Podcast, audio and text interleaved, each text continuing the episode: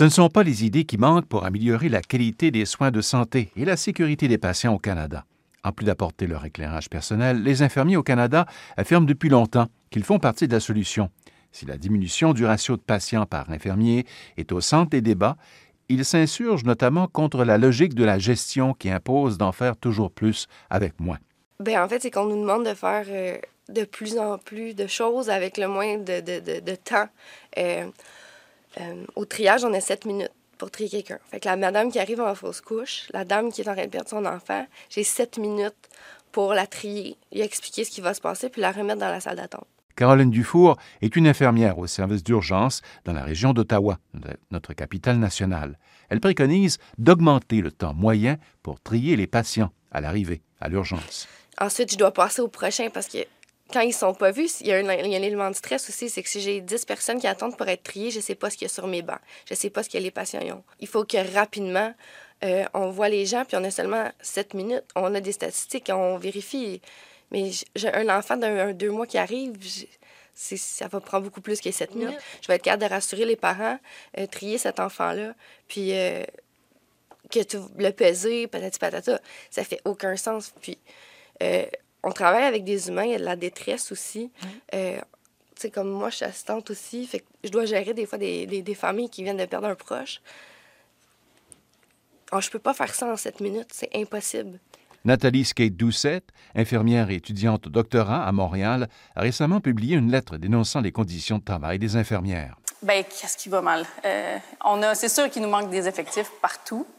Mais c'est pas juste la surcharge. C'est qu'aussi, il y, a beaucoup d'endroits maintenant où on travaille, qu'est-ce qu'on appelle à moins 1, moins 2, moins 3. Ça veut dire que tu rentres travailler puis tu sais qu'il manque déjà 2, 3, soit des infirmières, soit des préposés, des infirmières auxiliaires, tout, tout le monde qui travaille sur une unité.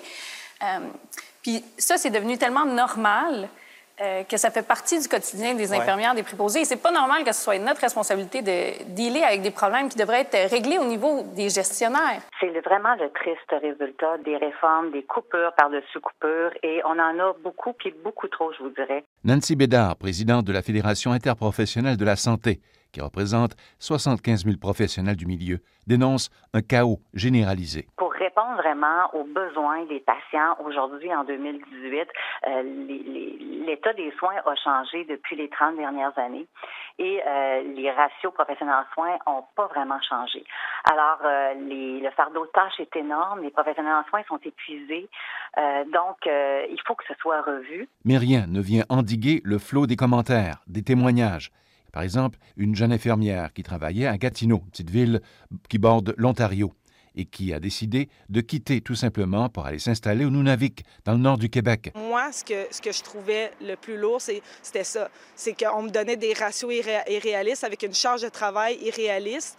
Ça arrivait souvent là, que s'il manquait quelqu'un sur le plancher, elle n'était pas remplacé. Ça fait des situations qui sont très à risque. Elle n'avait plus l'impression de sauver des vies, mais plutôt l'impression de prolonger la souffrance. À un moment donné, ça devenait juste euh, trop difficile pour moi de gérer cette surcharge de travail-là, euh, puis avec mon, mon peut-être ma sensibilité ou mon besoin d'offrir des soins de qualité que je pouvais plus offrir.